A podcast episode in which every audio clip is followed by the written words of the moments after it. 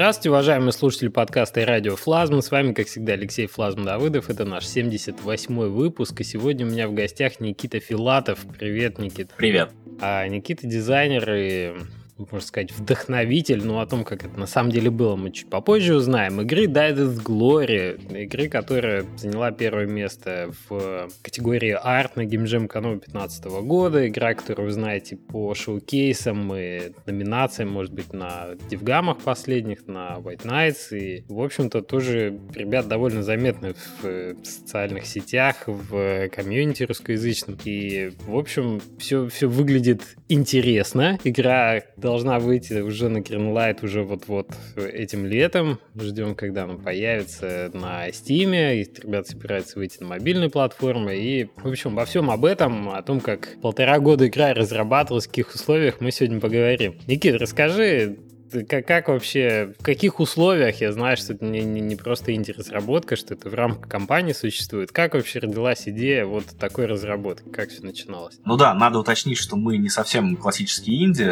мы не сидим в подвале и не едим дошираки. мы работаем э, все в компании, которая занимается разработкой сервисов приложений на аутсорс. Э, в общем-то, у нас весь biz dev сидит э, в США, разработка в России, в городе Самара.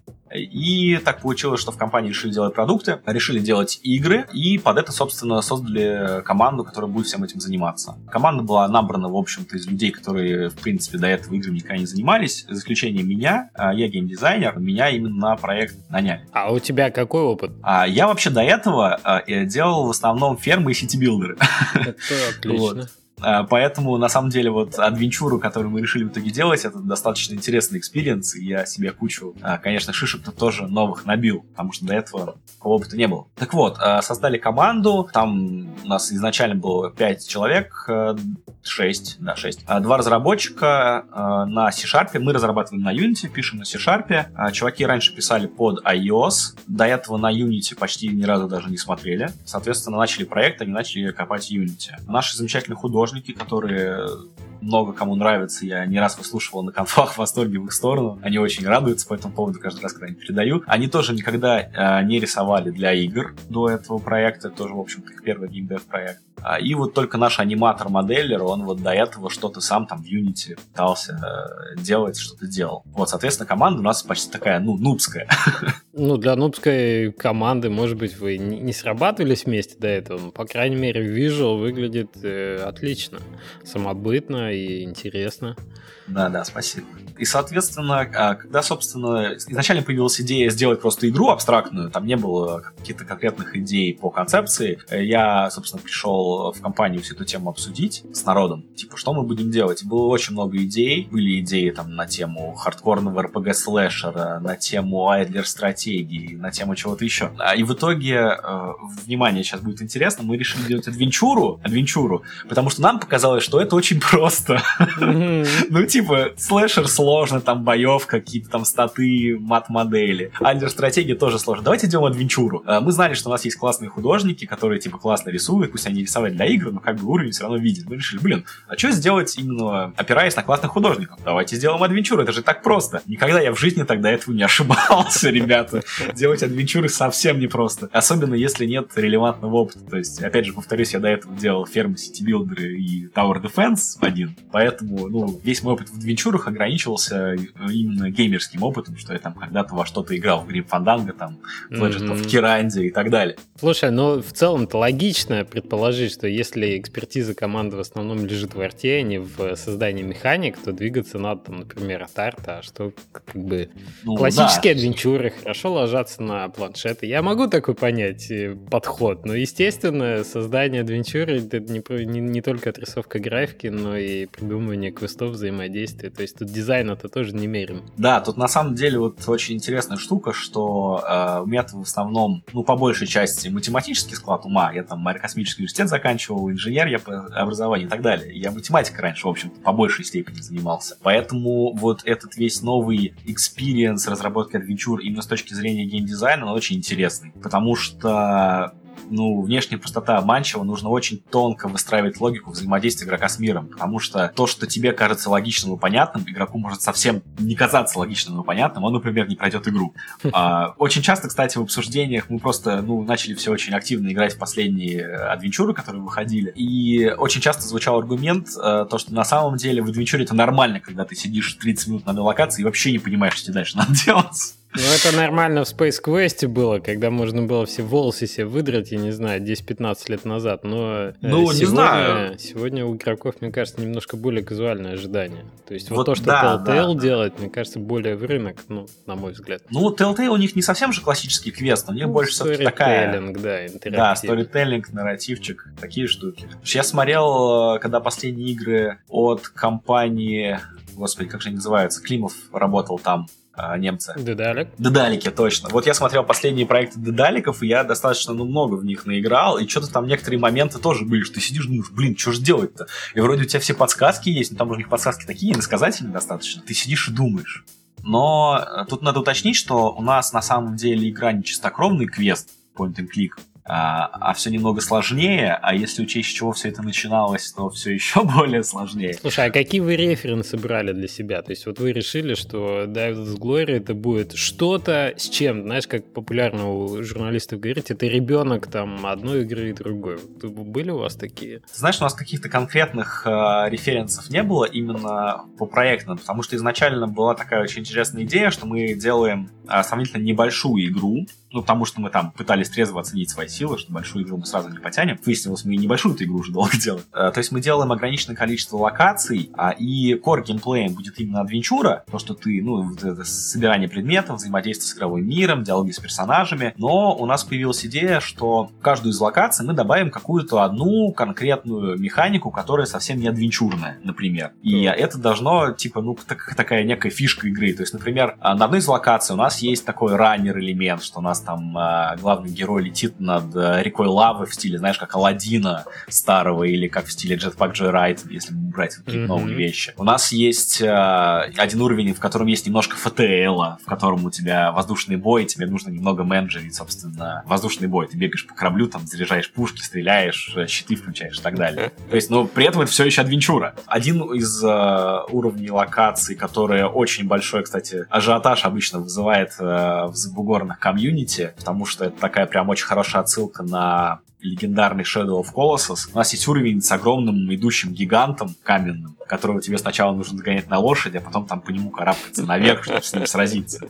Вот, то, есть, то, есть, то есть вот такие штуки, да, то есть есть э, куча вот таких прям мелких-мелких механик. Это на самом деле стало одной из проблем, опять же, потому что если бы мы делали э, чистокровную адвенчуру, я подозреваю, что все было немного попроще. А так как у нас получается, что на каждой локации есть еще по такой мини-игре, то есть по факту у нас ну, функционал очень сильно вырос скоуп очень вырос, и получился немного такой фича-крип. В общем, вы за засунули все-таки в игру все те, все те жанры, которые вы рассматривали изначально. Вы сделали не одну игру, там, а 10. В ну, грубо говоря, да. Грубо говоря, да. То есть мы, мы сохранили эту фишку, что у нас на каждой локации есть какие-то уникальные такие забавные штуки. Надеюсь, что игроки это оценят. Потому что изначально у нас игра выглядела не так, как сейчас, но мы об этом, наверное, много позже поговорим. И фидбэк был очень интересный, и, собственно, все изменения, которые мы делали с тех пор они во многом основывались на фидбэке с конференции, с плейтестов. Ну, это здорово. Но мы немножко отвлеклись. В целом понятно, что, что из себя игра представляет. Может, мы к этому вернемся еще. Давай назад тогда к формированию команды и вот этому всему. Ну, как я, в общем-то, говорил, команда у нас э, была набрана из сотрудников э, компании. Я пришел, меня именно наняли. Мы начали разрабатывать. А чуть позже мы добрали еще немного народа, взяли еще нового программиста, который, собственно, уже обладал опытом достаточно в геймдеве, чтобы помочь. И взяли недавно, вот, собственно, прям совсем недавно, буквально месяц назад, еще одного аниматора-моделлера, чтобы, собственно, добить весь контент, который остался, потому что у нас как бы игровой контент весь готов. У нас сейчас единственный bottleneck в продакшене — это именно анимация, потому что аниматор у нас один, и так как мы все-таки немного инди-команды, у нас каждый человек э, делает целую кучу всяких, всяких штук, и аниматор у нас на самом деле человек-оркестр. Э, Он тоже кучу всего делает и нарезает элементы, и нарезает уровни, делает анимации, и кучу всего делает. И так как э, художников у нас, например, двое-трое, программистов у нас двое-трое, а он один, то, в общем-то, у него очень много работы, с которой он не всегда успевает справляться ну, чисто физически. И так э, получилось так, что мы, в общем-то, все сделали, кроме анимации, поэтому сейчас взяли второго аниматора добивать всякие ролики, анимации персонажей, такие штуки. Я на самом деле у нас не только гейм-дизайнер в команде. Получи, получилось так, что, в общем-то, я занимаюсь всем тем, чем не занимается остальная команда.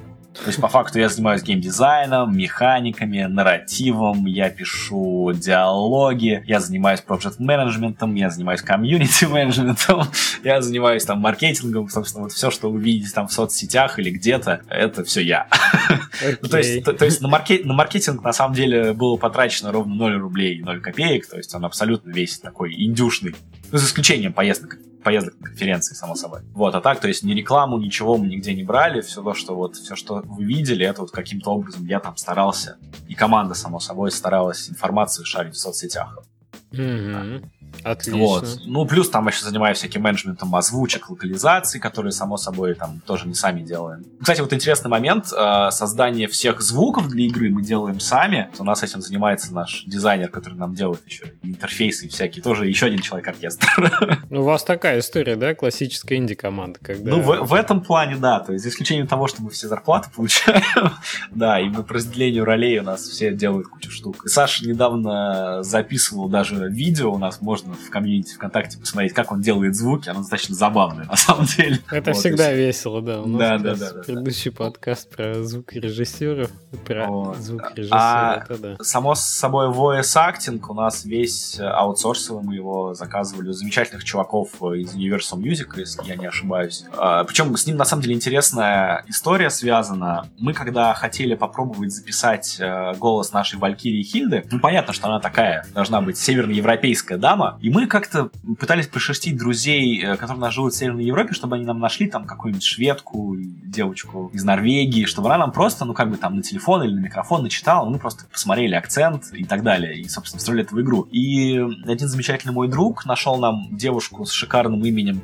если не память, Эвелина Леннерхард, и она нам записала нашу Валькирию. Мы ее встроили, собственно, в наш первый-первый ролик, который тоже у нас можно где-то там в таймлайне найти ВКонтакте. То есть девочка из Норвегии, а, коренная просто, просто. И мы когда показывали этот ролик э, нашему SEO, а он американец, он сказал, что, говорит, ребят, ну, я, конечно, все понимаю, но уж понимаешь, нам потом придется это потому что это выглядит слишком кустарно. И нет, ну, по уровню звука понятно кустарно, а с актрисой то что он говорит? Ну, она же русская, ну, это же русский акцент. Мы такие, ну, Трэвис, ну, нет, на самом деле это норвежский акцент. Он говорит, не знаю, мне не нравится. В общем, поэтому, к сожалению, от Эвелины нам пришлось в итоге отказаться. Но мы нашли замечательных актеров через вот как раз Иру Чабан, через Universal Music, и сейчас мы всем очень довольны. Okay. в плане озвучки, именно voice acting. Вот. С локализацией, на самом деле, мы пока очень не углублялись в эту тему. А у нас сейчас пока есть только русско-английская локализация, к сожалению немного позже планируем заниматься, э, заняться локализацией на европейский сгиб, потому что это, конечно, очень важно. Но возможно, что на старте не успеем еще это сделать, а пока не уверен. Слушай, такой момент. Э, Все-таки отталкиваясь от э, тех платформ, на которые вы ориентировались, когда я смотрю вот на арт, когда я смотрю на сайт, мне, мне, мне почему-то кажется, что, кстати, жанр тоже этому способствует, что изначально все-таки ориентировались вы, как разработчики, на планшеты. Я, я не уверен, такое ощущение возникает ты же знаешь наверняка, что на Steam есть такое предвзятое отношение к мобильным проектам, которые выходят на Steam. Даже если они выходили до этого на мобильных платформах, а, такое, знаешь, э, ну, стиль графики, да, более казуальный, может быть, жанр к этому располагающий. Вот я такой риск вижу со стороны. Вы об этом думали, когда разрабатывали игру? Ну, э, на самом деле, э, изначально мы и планировали, в общем-то, выходить на мобайле, мы из этого тайны там не делали. А немного позже мы решили в том числе и по этой вот причине, которую ты назвал, сначала выходить на Стиме, ну, понимаешь, мы на самом деле чисто визуально, да, немного казуальная игра, и с точки зрения, в принципе, хардкорности игрового процесса сейчас мы тоже такая игра достаточно несложная. То есть мы планируем немного другими фишками цеплять. Самый первый, самая первая версия игры, которую мы привозили в DevGam, она была очень хардкорная. Мы получали кучу, то есть, ну, фидбэка от чуваков, которые играли, то что, ребята, у вас такой казуальный арт, такая хардкорная игра. И причем после этого обычно следовала фраза «Это же так круто!» Вот, но надо понимать, что все-таки аудитория на конференциях это по большей части разработчики, а не игроки. Да, да, да. Поэтому на самом деле мы немного обеспокоились вот этим фидбэком, то, что типа слишком хардкорно. Я поясню, на самом деле, у нас изначально игра была еще более эклектично, скажем, чем сейчас, так как у нас и контролы были платформенные в игре. То есть у нас была адвенчура с платформенными контролами, где ты непосредственно управляешь персонажем, мог бегать, прыгать, там, собственно, такими штуками заниматься. И это было достаточно спорное решение, на самом деле. Да, да. Вот, это... потому что у много у кого э, возникал очень большой диссонанс, то, что, во-первых, тебе надо, ну, в принципе, диссонанс от такого сочетания жанров. Потом диссонанс от того, что, типа, управление управление и на мышке, и на клавиатуре, это было не очень удобно. Тебе приходилось переключаться там от платформенной части к части, собственно, квестовой, и это прям ломало э, флоу ну, то есть это прям было такое не, не очень удачное решение. Хотя нам казалось, что плюсы были как бы очень большие у нее, потому что, так как основная фишка нашей игры, то, что у нас история викинга, который должен умереть, чтобы попасть в Волгалу, это изначально, типа, прикольно звучит. Ты должен умереть. Вся цель игры — это погибнуть. Конечно, не абы как, а погибнуть там с честью, в бою, с оружием в руках, но тем не менее. И это, на самом деле, вот этот пич, который, типа, игра про то, как ты должен умереть, он уже работает. И, э, само собой, если бы мы делали обычный квест, э, изначально нам казалось, что очень сложно будет сделать какие-то случайные смерти, которые вот зависят от скилла. Типа ты упал в пропасть или ты сделал что-то не так. И это забавно с точки зрения истории. А с точки зрения механик, э, квест, ну, как нам тогда казалось, он не давал э, возможности вот эти штуки сделать. Опять же, нам хотелось сделать какой-то челлендж для игрока, чтобы это не было слишком просто. Вот, нам хотелось, чтобы у нас был более органичный переход на вот все эти, типа, интересные механики, про которые я рассказывал, на экшен моменты, чтобы ты, как бы, он был более органичный. То, что ты играешь в квест, а потом внезапно у тебя что-то появляется. Но фидбэк, весь который мы получили, собственно, от фаха тестеров, он был именно такой, что управление неочевидное, а в некоторые моменты вообще слабо играбельное, раздражает эта постоянная необходимость переключать внимание с клава на мышь и обратно сразу же. Поэтому вот этот, э, кстати, один, один из моментов, э, за которых мы очень долго делаем игру, это управление. Мы управление переделали примерно раза два или три почти с нуля. Ну, это нормально, это нормально. Вот, э, мы пробовали виртуальные кнопки, но это заранее плохое решение, то есть виртуальный джойстик. Э, мы пробовали комбинации свайпов и тапов, но это для мобильных. Ну вы же на планшете, да, да тестировали, да, все? Да, да, да. Ну, у нас как бы одно, один из моментов, то, что у нас, конечно, нужно было совместить удобное управление для ПК и для десктопа, и для мобайла. Это, конечно, тоже такой челлендж достаточно. Известная боль, да. Я думаю, любые ваши виртуальные джойстики, они выливались в то, что когда люди брали планшет в руки, видели вот такой такой, такой уровень, да, адвенчурный, они начинали просто тапать в экран пальцем. Да, да, да, да, да, именно, именно. И, ну, на самом деле, джойстики, он еще, в принципе, плохое решение, потому что это попытка воплотить аналоговый инструмент на тачевом устройстве, но это как бы, ну, прям костыль. То есть изначально мы его сделали просто для галочки, чтобы тоже попробовать. У нас основной, основной был упор на именно жесты, то есть на свайпы, на тапы, но тут надо понимать, что это работает на тачевых устройствах, но махать мышкой на десктопе да, это чрезвычайно, чрезвычайно спорно. Поэтому, соответственно, причем мы по поводу управления спорили почти каждый митинг команды, и наш замечательный Саша, который записывал нам, собственно, звуки, которые делают у нас кучу штук, он э, в сердцах часто восклицал, говорит, а может, ну и вы нафиг, ребята, давайте сделаем point and click и не будем выпендриваться. И мы все хором говорили, нет, Саша, не надо, человеку point and click, мы не хотим делать point and click, у нас вот такие экшен моменты. И на самом деле с определенного момента времени Саша начал делать это так часто, что как только он пытался открыть рот, даже если он не хотел говорить про point and click, вся команда сразу заранее ему говорила, нет, Саша, мы не будем делать point отстань. Первый год Саша думал, что его зовут Саша, перестань, да? Ну, типа того, да. Но он так на самом деле не обижался, улыбался в усы, качал головой, что-то там себе бормотал под нос, но это мы еще и посмотрим там в будущем. Ну, собственно, к чему вся эта душесчипательная история? Разумеется, в итоге мы сделали point and click. И Саша ходил, сиял несколько недель, наверное, и такой, ну я же вам говорил. Да, да, да. Вот. Сейчас у нас, в общем-то, игра потеряла очень такой большой ощутимый кусок хардкорности именно потому, что мы выпили, собственно, платформер, и теперь у нас это реально просто point и клик адвенчура. Да, все еще есть экшен-моменты. Мы считаем, что сейчас мы с ними достаточно элегантно разобрались с точки зрения контролов, потому что сейчас вроде как одинаково хорошо работает и на ПК, и на десктопе. Ну, именно экшен-момент. Как бы с, э, с point и кликом вообще никаких вопросов нет, потому что там ходишь, бегаешь, кнопочки нажимаешь. У нас еще как бы был промежуточный вариант э, с более хардкорной тоже квестовой составляющей, у тебя там не подсвечивались предметы, тебе нужно было в инвентаре выбирать предметы, их комбинировать, что-то делать. Но в итоге текущая концепция у нас сейчас э, достаточно казуальная, в принципе, то есть что у нас сейчас все работает э, немного по принципу Tiny Thief. Э, игра такая выходила тоже под mobile. Там, конечно, все совсем просто, у нас все-таки все немного посложнее. Ее, по-моему, Rovio, да, паблишили? Э, да, ее паблишили Rovio, вот, но вот эта сама идея, то, что э, у, тебя, у тебя возникают контекстные контролы, то есть ты подходишь к какому-то месту, если ты можешь что-то там сделать, у тебя появляется кнопка. Да, да, да. То есть, головой. Чтобы игрок, чтобы игрок не бегал час по локации и не думал, собственно, что ему делать дальше, какой предмет куда тыкнуть, мы вот сделали вот эту штуку. В принципе, мы этим решением довольны. Да, это а, не хардкорно, но текущая концепция игры у нас такая, что у нас игра на самом деле не очень длинная, но мы хотим вот на, на всю продолжительность игры игроку доставить максимум фана, какого-то такого ненапряжного, простого, чтобы он посмотрел красивый арт, чтобы он посмотрел классные анимации, узнал историю, немного там, опять же, челлендж все еще есть, он не совсем там нулевой, да, вот, но как бы не напрягался, что он там реально по локации будет бегать и думать, что же делать дальше. С этим, кстати, связана еще достаточно интересная история. Некоторые действия все равно не так очевидны, то есть э, челлендж все еще есть. И в определенный момент мы задумались, а как же игроку намекать, что делать дальше, если он совсем уж долго тупит. А с этим связана тоже классная история с DevGAMM а. А на DevGAMM е такой кейс, что ты стоишь рядом с чуваками, которые играют в твою игру, и ты иногда, ну, не сдерживаешься и подсказываешь. Да, подсказываешь, да, что да. происходит. Даже, возможно, не как, не что надо делать, но что происходит. У нас был такой интересный момент, еще когда были платформенные контролы, это был первый DevGAMM, туда мы ездили с платформенным билдом, и там а, была такая штука, что ты мог попробовать перепрыгнуть через пропасть. В самом начале там уровня почти есть пропасть, через которую можно попробовать перепрыгнуть. Но фишка в том, что пропасть очень широкая, и ты никогда в жизни через нее не перепрыгнешь. Никогда. Так. Но непосредственно перед пропастью а, появлялся а, диалог, в котором главный герой в таких традициях, знаешь, э, туториалов говорил, «Ммм, какая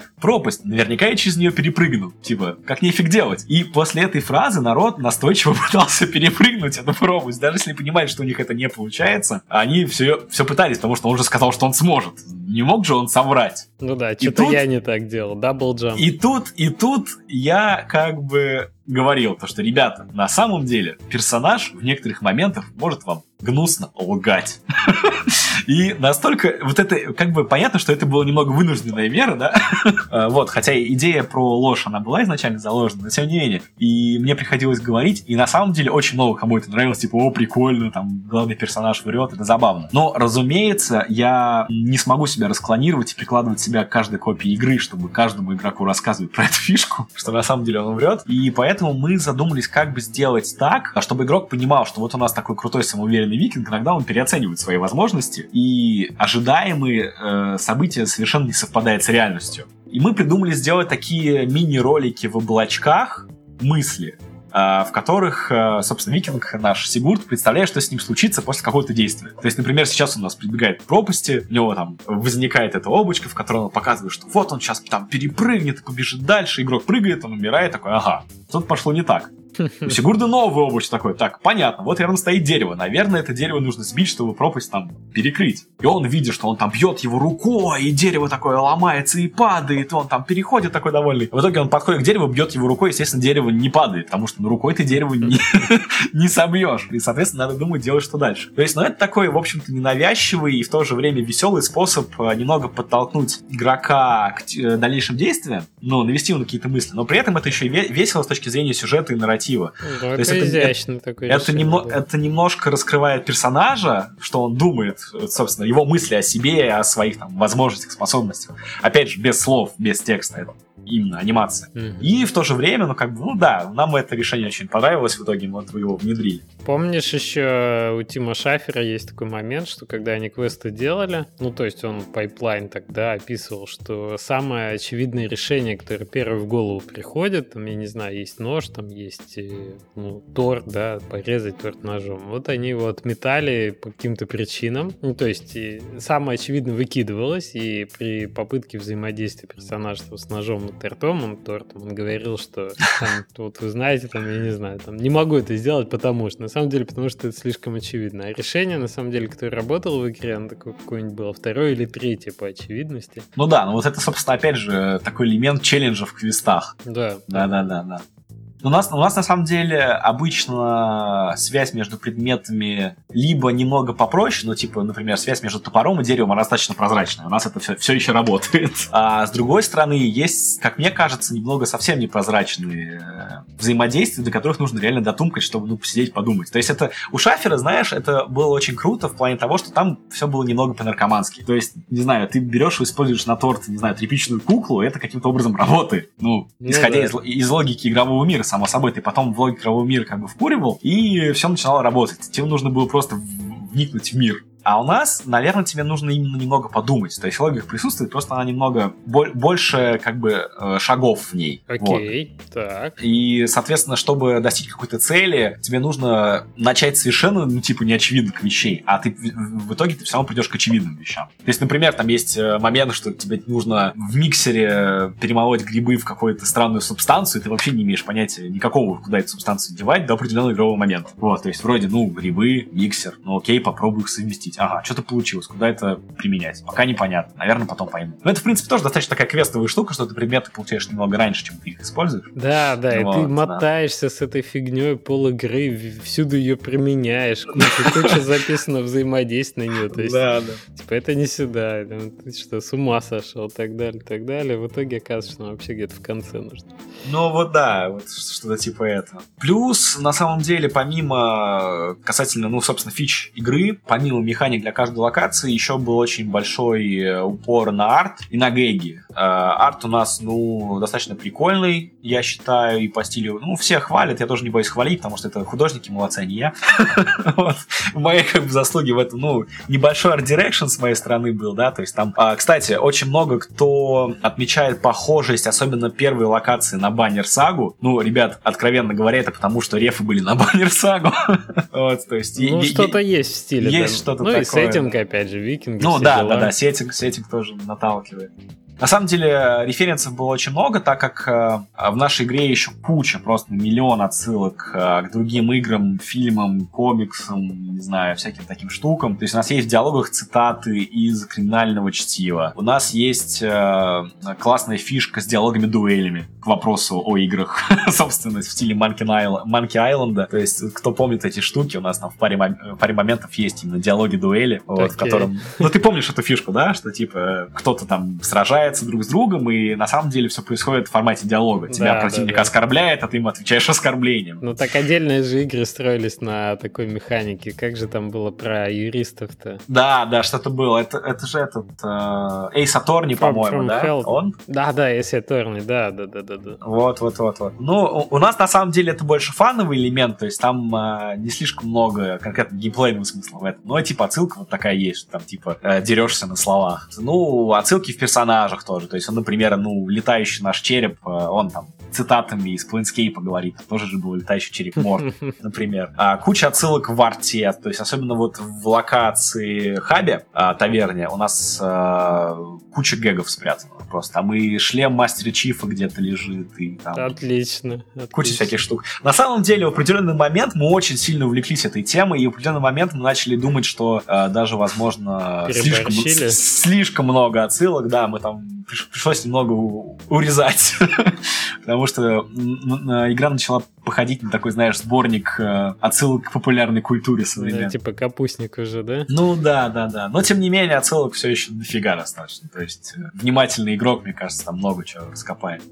Отлично. Вот. По, вот, кстати, интересный момент по поводу локации хаба. Мы очень долго думали, как сделать карту локаций. Мы изначально отказались от э, беспрерывной игры в стиле классических квестов, где ты там автоматически переходишь с локации на локацию, потому что мы хотели охватить э, такой очень широкий временной и территориальный промежуток жизни нашего викинга. То есть там события не сразу друг э, за другом следуют. Они там, в общем-то, разнесены бывают и по времени, и по пространству. Э, очень часто, собственно, были большие промежутки. Поэтому у нас как бы изначально была идея сделать какую-то карту уровней. И изначальные идеи были достаточно банальные. Ну, типа, сделать просто экран, где будут там, типа, картинки уровней, была идея сделать э, сложный э, тему типа с такой настольной карты, где каждый уровень будет окружить, который будет вращаться. У нас, а, вот, у нас еще была сложность. У нас же игра нелинейная, у нас на, кажд... на каждой локации события могут пойти по-разному и повлиять на события на дальнейших локациях. Mm-hmm. Соответственно, на карте уровней нам тоже нужно это было как-то воплотить. Причем не только воплотить с точки зрения истории, но и с точки зрения UX. То есть игроку должно быть было понятно, что ты можешь влиять на историю. Это, кстати, отдельная очень большая тема. Вы слушаете «Радиофлазм» — подкаст о независимой разработке игр. По-русски.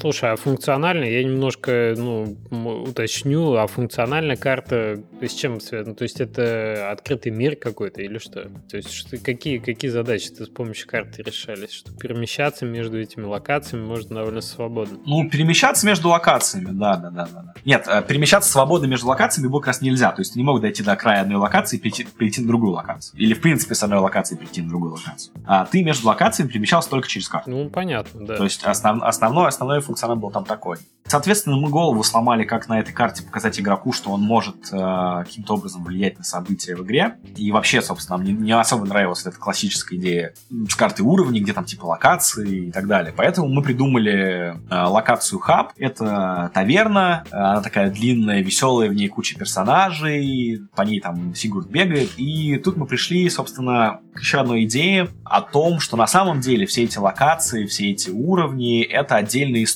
которые Сигурд рассказывает, собственно, в таверне. А-а-а. Он заходит в нов... да, он заходит в новую комнату, такой, ребята, сейчас я вам расскажу историю про свое приключение там, когда я с драконом сражался. И все такие, давай, рассказывай. И, соответственно, в старом хардкорном варианте у нас э, все нелинейные события были скрыты. Ты не знал вообще, э, что на что влияет, мог только догадаться. То есть, например, если у тебя там на второй локации погибал Красный Рыцарь, а он всегда погибал, если ты там что-то не сделаешь то ты шел дальше, попадал на третью локацию, где, собственно, оказывалось, что Красный Рыцарь уже погиб, от этого уровень немного менялся. Но на самом деле, если ты не вдумывался в эти события, не пытался спасти Красного Рыцаря, ты мог никогда не узнать, что у нас игра не линейная. Mm-hmm. То есть, ну, ты прошел и прошел, ну, был какой-то рыцарь, ну, он умер, непонятно для чего вообще все это было. И, соответственно, если ты там не вернешься назад и пытаешься что-то изменить, ничего не изменится. А тебе ничто не подсказывает э, о том, что, что есть альтернатива некая. Да, да, да. И поэтому перед нами стояла задача именно показать игроку а, нелинейность. Так. И мы, мы немного, на самом деле, опять же,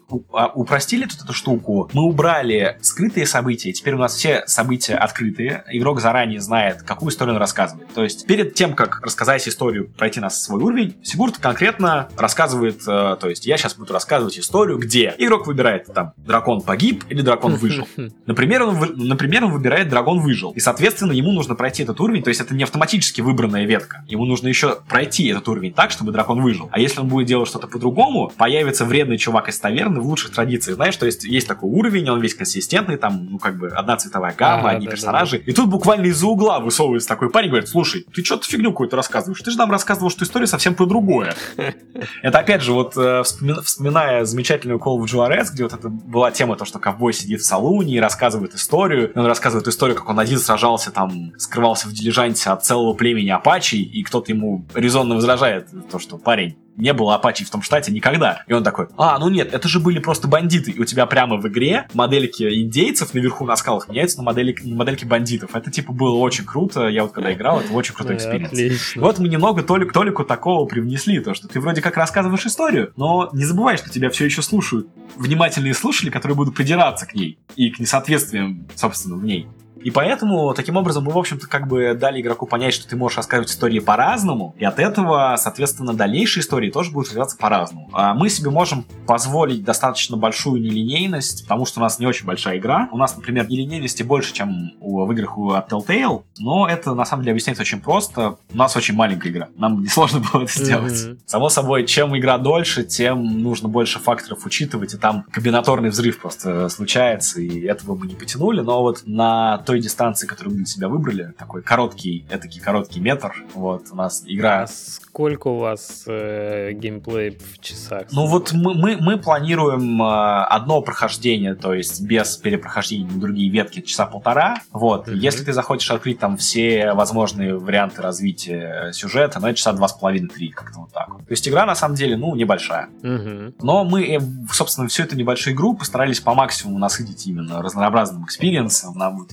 историей, красивыми артами и такими штуками. То есть, скорее всего, она будет, опять же, недорогая из своей длины, но вот э, мы хотим, чтобы у игроков за эти полтора часа осталось приятное впечатление. И какие-то моменты, про которые можно будет рассказывать друзьям, потому что «а вот там было такое-то». И причем вот упор на такие моменты есть. Например, у нас там есть э, достаточно прикольная, ну не то что головоломка, но момент с путешествием во времени, где тебе нужно вернуться назад во времени, чтобы дать себе предмет, который ты сможешь использовать, чтобы потом отправиться в прошлое. В общем, это здорово. Все, это все здорово. сложно. И на самом деле, с точки зрения механик, это, опять же, достаточно казуально. То есть, вот, понимаешь, истории генерятся такие, то есть, они вот есть про что рассказать. Но с точки зрения геймплея все несложно. То есть не хардкорно, достаточно все... Я бы не сказал просто. Опять же, челленджи все еще есть, но это не та адвенчура, за которой ты будешь сидеть там очень долгое время и думая над какими-то головоломками. То есть нет, если игрок э, ищет в адвенчурах сложных головоломок, к сожалению, у нас он их не найдет. У нас он найдет фан, юмор там, веселье, классный арт, такие штуки. Слушай, а перепрохождение вот этих альтернативных вариантов развития, оно поощряется каким-то... Ну, то есть, что, что видит игрок в этом случае? Это какой-то доп контент, это какие-то... Ну, это, это доп-контент. То есть, я опять же уточню, разные варианты развития событий это не просто там, ну, слова, да, и не просто что-то. То есть, например, третья локация, в зависимости от э, событий на второй локации, совершенно меняется на ней геймплей. То есть, локация почти та же самая, визуально там не очень много что меняется. Но проходится локация совершенно по-другому. Mm-hmm. Совершенно. Там совершенно другой сюжет, там совершенно другие действия, совершенно другие загадки. Такое, правда, не на каждом уровне есть, но на большинстве. Ну, то есть мотивация, вот. в общем-то, ощутимая. Да, да, да, да. На одно, например, на одну из локаций ты вообще не сможешь попасть, если ты кое-какую штуку не сделаешь на предыдущей локации. Ты ее просто пропустишь. То есть, если ты, у тебя не было события, например, на третьей локации, на четвертую ты не попадаешь, ты идешь сразу на пятую. И в таверне ты такой в легком недоумении пробегаешь мимо темной комнаты, в которой ты ничего не можешь сделать, а ты видишь, что она темная. Тебе интересно, а что же я пропустил, что же я не сделал?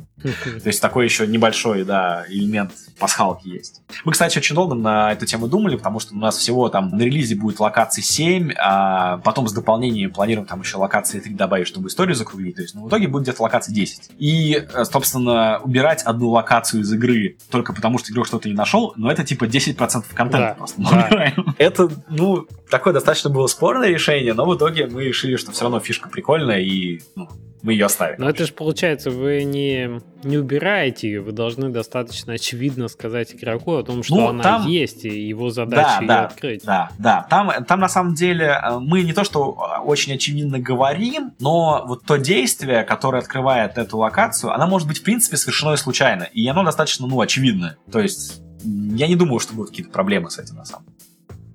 Ну вот да, вот эта проблема с э, разветвлением, это всегда то, что ты делаешь, делаешь, делаешь контент, а игрок видит там треть из него, и может быть для многих с- на этом, так скажем, знакомство с игрой закончится, а очень многое останется за кадром. И это такая проблема, как сделать как замотивировать игрока этот контент раскрыть, да. Я просто помню квесты отлично японские, когда там была игра со временем, опять же, да, один и тот же городок, там главная героиня, не помню, сейчас, кстати, назывался, главная героиня там в разное время на одну и ту же часовню видел и так далее, там какие-то действия происходят, ну ты реально понимаешь, что это так, такой глубинный мир проработанный, что тебе вот хочется, хочется, хочется попробовать, а что если здесь так, а что если тут так, собственно, если это завязано еще на какие-то смерти второстепенных героев, где эмоциональная привязка есть, это все еще более так интересно выглядит. Прям а, отдельно, отдельная такая составляющая нелинейных проектов. Ну, Тут э, на самом деле достаточно большой челлендж именно эту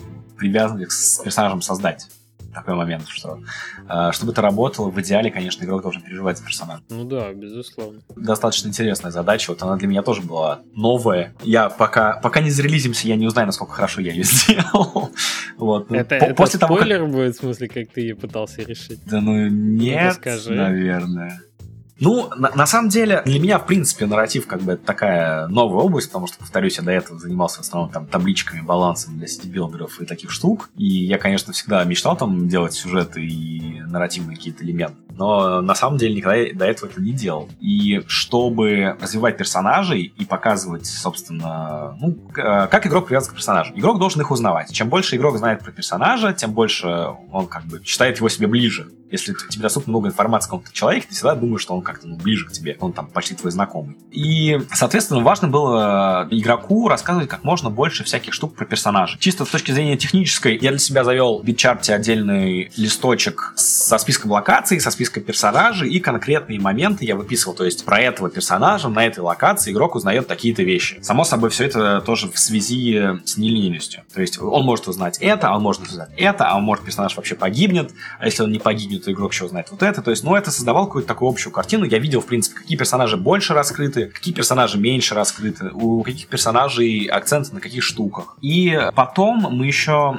когда думали, собственно, про количество контента и количество диалогов а, в самой игре, а, мы решили в определенный момент, что диалогов у нас очень много. То есть а, в самом геймплее у нас прям стало очень много диалогов. Мы решили, что возможно, причем диалоги были такие, они были как раз-таки не столько геймплейно необходимы, сколько они были про раскрытие персонажей. Mm-hmm. Но при этом тебе все равно пыталось, как бы, э, э, тебе все равно приходилось с ними говорить, потому что часто ты без этого не мог дальше пройти просто, ну, физически. И мы решили, что это не очень хороший момент, на самом деле, потому что, ну, такое большое количество диалогов, оно очень сильно рушит флоу. То есть, вроде ты вроде как вот играешь, решаешь какие-то задачи, а тут у тебя диалог на две минуты про Много бабушку, да, про двоюродную бабушку твоего, там, не знаю, спутника. Причем, как показывает практика, диалоги вообще очень редко кто читает. Для меня это было шоком, потому что, ну, я вот люблю игры с диалогами, я диалоги там в основном всегда читаю. И когда мы тестили, и на конфах, и народ очень часто протапывал. Ну, на конференциях, на самом деле, это понятно, потому что обычно у тебя очень ограниченное время, чтобы посмотреть все продукты, и тебе интересно там еплей посмотреть, чем диалоги почитать. Как бы это, на самом деле, такой кейс не особо релевантный. Но все равно, в общем, мы решили диалоги на уровнях немного убрать и задумались, куда бы их деть. А тут вспомнили про нашу прекрасную таверну, в которой у нас практически, в которой все персонажи сидят, там пьянствуют, едят и так далее. И, соответственно, мы очень большую часть диалогов принесли туда. То есть, если игроку действительно интересно там узнать про бэкграунд персонажей, про там их прошлую жизнь, про их там мировоззрение, он может в таверне с ними об этом поговорить. Mm-hmm. То есть, вроде это как и ненавязчивое такое решение с точки зрения того, что тебе не обязательно с ними болтать и слушать всех историй, чтобы просто пройти игру. Yeah. Но с другой стороны, если тебе история, причем именно не то, что все, а именно какая-то конкретная история тебя заинтересовала, ты можешь пойти с этим конкретным персонажем поговорить. Например, мне там не интересно слушать про принцессу грибов, мне интересно послушать про э, там хомяков, которые залезли в рыцарские доспехи. Я пойду с этими хомяками поговорю, условно. Вот, то есть, ну, такое решение. Хорошее решение, да, потому что те, есть те, кому это действительно интересно, не надо форсить всех на такие решения, не надо вынуждать слушать, читать диалоги, а вот это такой easy fun, да, дополнительно. Ну, Хочешь больше узнать, иди, иди послушай. Да, да, да. То есть это вот опять же такое решение, которое было принято на основании, скажем так, горького опыта. То есть на самом деле вся разработка, там, первый год, она была наполнена там граблями, ошибками и с точки зрения дизайна, и с точки зрения там кода. С артом был все-таки прекрасно изначально. вот. А с точки зрения всего остального мы, конечно, учились, так как мы команда новая все-таки. Слушай, ну с управлением я понимаю, да, у вас принципиально был там разворот на, ну, не на 180 градусов, но одну вы отпробовали, опробовали схему, выкинули, попробовали вторую. По поводу геймплея, в принципе, тоже ясно, что у вас такие были вот решения, какие-то фичи добавлять, не добавлять. А с чем еще вы... Есть ли какие-то грабли, которые могут помочь, я не знаю, другим разработчикам, которые делают адвенчуры? Ну, там, я не знаю, вот так не, не делать. Грабли, наверное, они то, что относятся к адвенчурам, они, наверное, такие общие достаточно. Вот к вопросу про все переделки, ошибки. На самом деле, определенный процент ошибок был не потому, что мы были неопытными, а потому что у нас был достаточно слабый pre-production. То есть мы не на 100% обговорили изначально vision, не обговорили, что мы хотим видеть в этой игре, не обговорили, какой experience мы хотим игрока вызвать. Понятно, что в течение разработки все эти штуки могут меняться. Это нормально. Это всегда так бывает. Но если изначально все эти задачи и цели поставлены, в принципе, изначально не конкретно, это добавляет хаоса в разработку очень сильно, потому что каждый делает там свою игру, да, а задача геймдизайнера, в общем-то, все-таки создать общий вижен, этот вижен на команду проецировать. И вот конкретно эта задача, ну, лично у меня вот получилось изначально не очень хорошо. То есть я, конечно, проецировал с определенным успехом, но не со стопроцентным. И я все-таки посоветовал бы, что какие-то прям конкретные майлстоуны определять заранее в документации чтобы просто потом команде было меньше всего переделать. Слушай, а как, э, как понять, э, что из этого можно предугадать, да, что из этого потому что ну, просто не сделали, а что из этого это естественный процесс развития игры, и нельзя там просто взять и сказать, вот в течение года мы будем делать то, то, то и то, и будет хит. Пока ты не сводишь на шоу-кейс игру, пока ты не отпрототипируешь, вот это ты не поймешь на самом деле, что, что нужно было Да, сделать. но тут, наверное, именно вопрос не в конкретных вещах, потому что тут специфика, конечно, очень роляется, зависит от того, что ты делаешь. А, ну, сам процесс, то, что тебе нужно все-таки как-то это формализовать в общий документ. То есть у нас, у нас был, конечно, диздок, это все было, но а, было куча таких мест, которые не были однозначно определены, типа того же управления, а, типа того, как у нас будет взаимодействие с персонажами, в каком формате будут диалоги, например. А, например, э, не было изначально определено, в каком формате будут все мини-игры. То есть вот так, такие, такие штуки, потому что очень часто возникала а, потом такая вещь, то, что у нас есть в плане а, фича, мы ее приходим обсуждать с программистами, и программисты такие, блин, ну это типа полтора месяца делать, а фич там, ну, вроде не особо. То есть, ну, это, знаешь, э, скорее больше проблемы проект менеджмента, чем геймдизайна, наверное, даже. Вот, потому что это, опять же, тоже для меня немного новое. Ом. Слушай, а как бы ты сейчас тогда сделал? Я бы изначально не стал бы фичи крипить. Я бы изначально сделал несколько конкретных фич, которые мы делаем конкретно, чтобы их не переделать. Обсудил бы все с командой, опять же. Заранее сделал бы все эстимейты по срокам, потому что то, что у тебя в голове, даже если ты там немного разбираешься там, в процессах э, писания кода и рисования арта, все равно не факт, что твои конкретные тиммейты сделают это там за столько же. Потому что кому-то там нужно время для вдохновения, кто-то это сделает, наоборот, быстрее, у кого-то есть какие-то там ноу-хау и так далее. То есть тут надо все обсуждать с командой обязательно. А, вот, кстати, интересный достаточно опыт. А, я, конечно, в принципе, геймдизайнер, и, ну, типа, очень много идей в игре мои, но вместе с тем очень много идей команды. Очень много идей по геймплею, по каким-то конкретным нарративным элементам а, пришли от команды, и они были действительно классные. Было много не классных идей, но мне кажется, это очень важно для геймдизайнера всегда свою команду слушать а, и всегда выделять классные идеи и их применять и не применять не классные.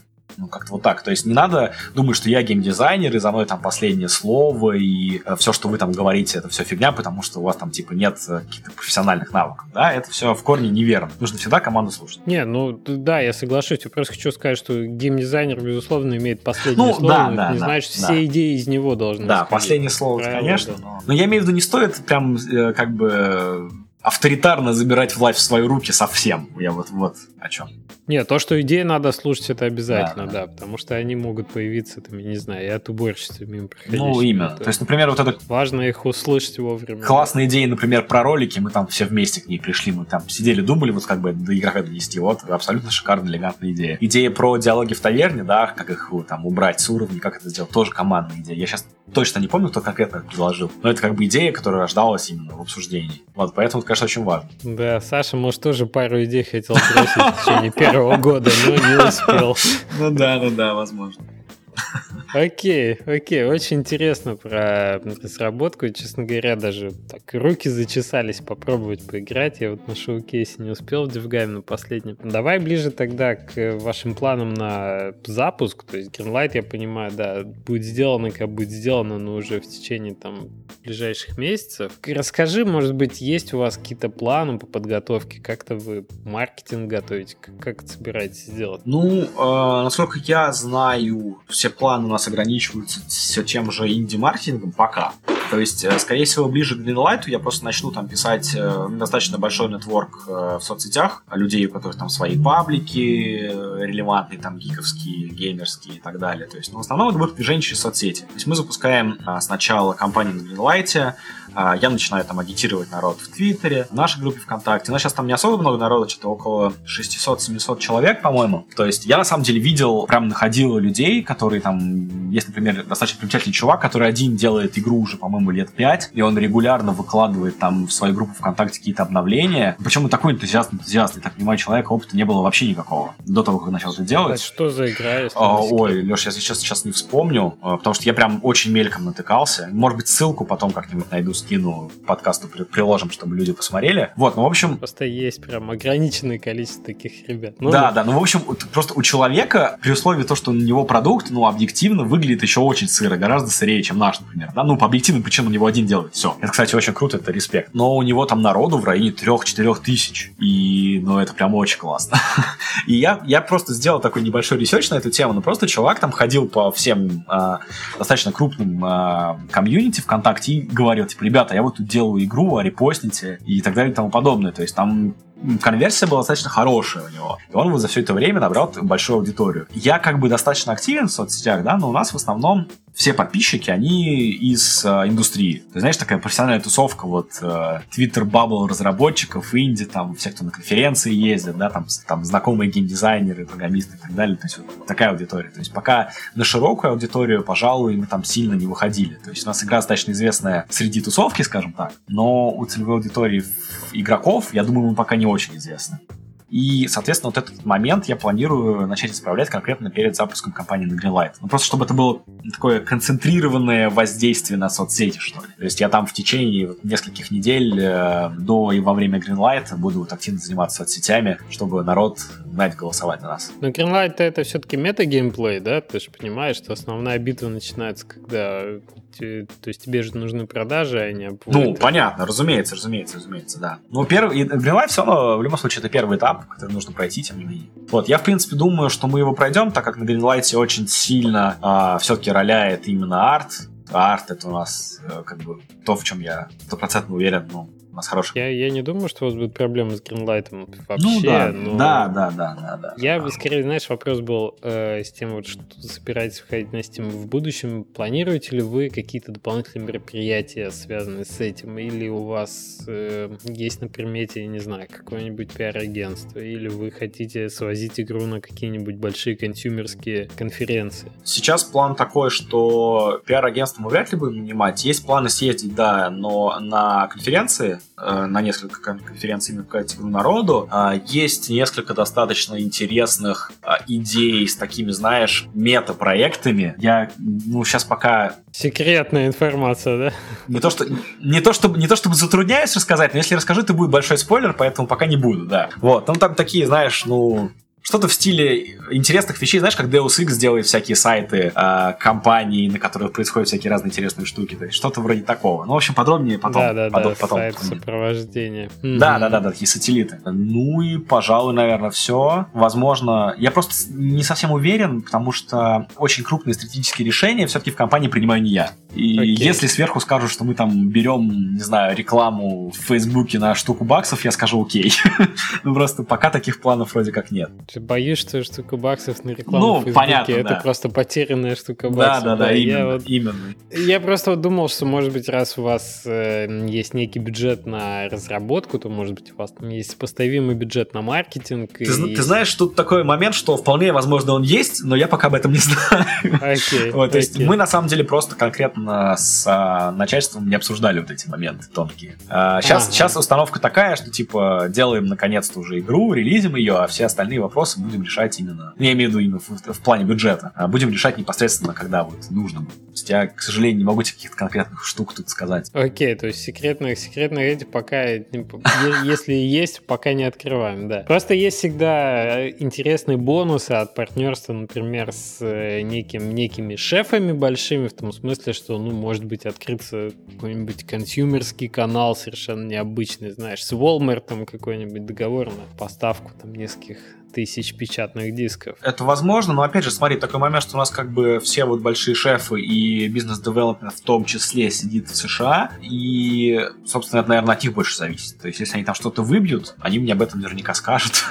То есть это, ну, ну, э, это как бы, э, вот, э, наверное, не моя немного область ответственности, во всяком случае, сейчас. Возможно, это станет ею, когда мне скажут, чувак, это теперь твоя зона ответственности. Вот, но пока нет. Ну что, ну будем следить тогда за судьбой проекта, за запуском, за тем, когда надо будет там поддержать вас на Гринлайте, пропойтить, и когда уже можно будет в игру поиграть на Steam на план. Я не знаю, мне почему-то кажется, что я с большим удовольствием поиграю на нее на, на планшете. Именно, ну, возможно, возможно, да. Для, для меня выбор в пользу там такого диванного геймплея, он очевиден, и если особенно это жанр, который располагает к тому, чтобы... Ну, то есть, я, я, я не знаю, если можно поиграть в Hearthstone в тот же на телефоне, я не беру планшет, если можно поиграть э, на планшете, я не открываю игру на ноутбуке, естественно. То есть, тут явно там пользу удобства, если геймплей от этого не теряет. Ну да, да, согласен. Конечно, если нужен геймпад, то лучше сесть перед телевизором, но если можно в адвенчур погонять, лучше, наверное, на экране планшета. Так что жду, жду, когда появится на планшете, как минимум, играет, в общем-то. Ну, запуск на мобайле у нас, наверное, будет немного позже, чем Steam, вот, но я в любом случае думаю, что до конца года будет. Окей, окей, тогда будем ждать. Ну что, спасибо, что рассказал. Про... Очень интересно у вас решения какие-то, интересно за проектом наблюдать. Визуально, конечно, замечательно все это выглядит. Так что, да, можешь передать заслуженное аниматорам, художникам. Передам. Спасибо, что позвал. Было приятно поболтать. Да, да, может быть, тогда до следующего раза. Может быть, ваш стартап внутри компании вырастет в новую сильную студию, которая не ограничится, да, это с Glory, а будут какие-то новые интересные проекты. Всегда буду... Надеюсь, надеюсь. Рад пообщаться на это. Ну все, спасибо, Никит. Пока-пока. Все, спасибо, счастливо, пока.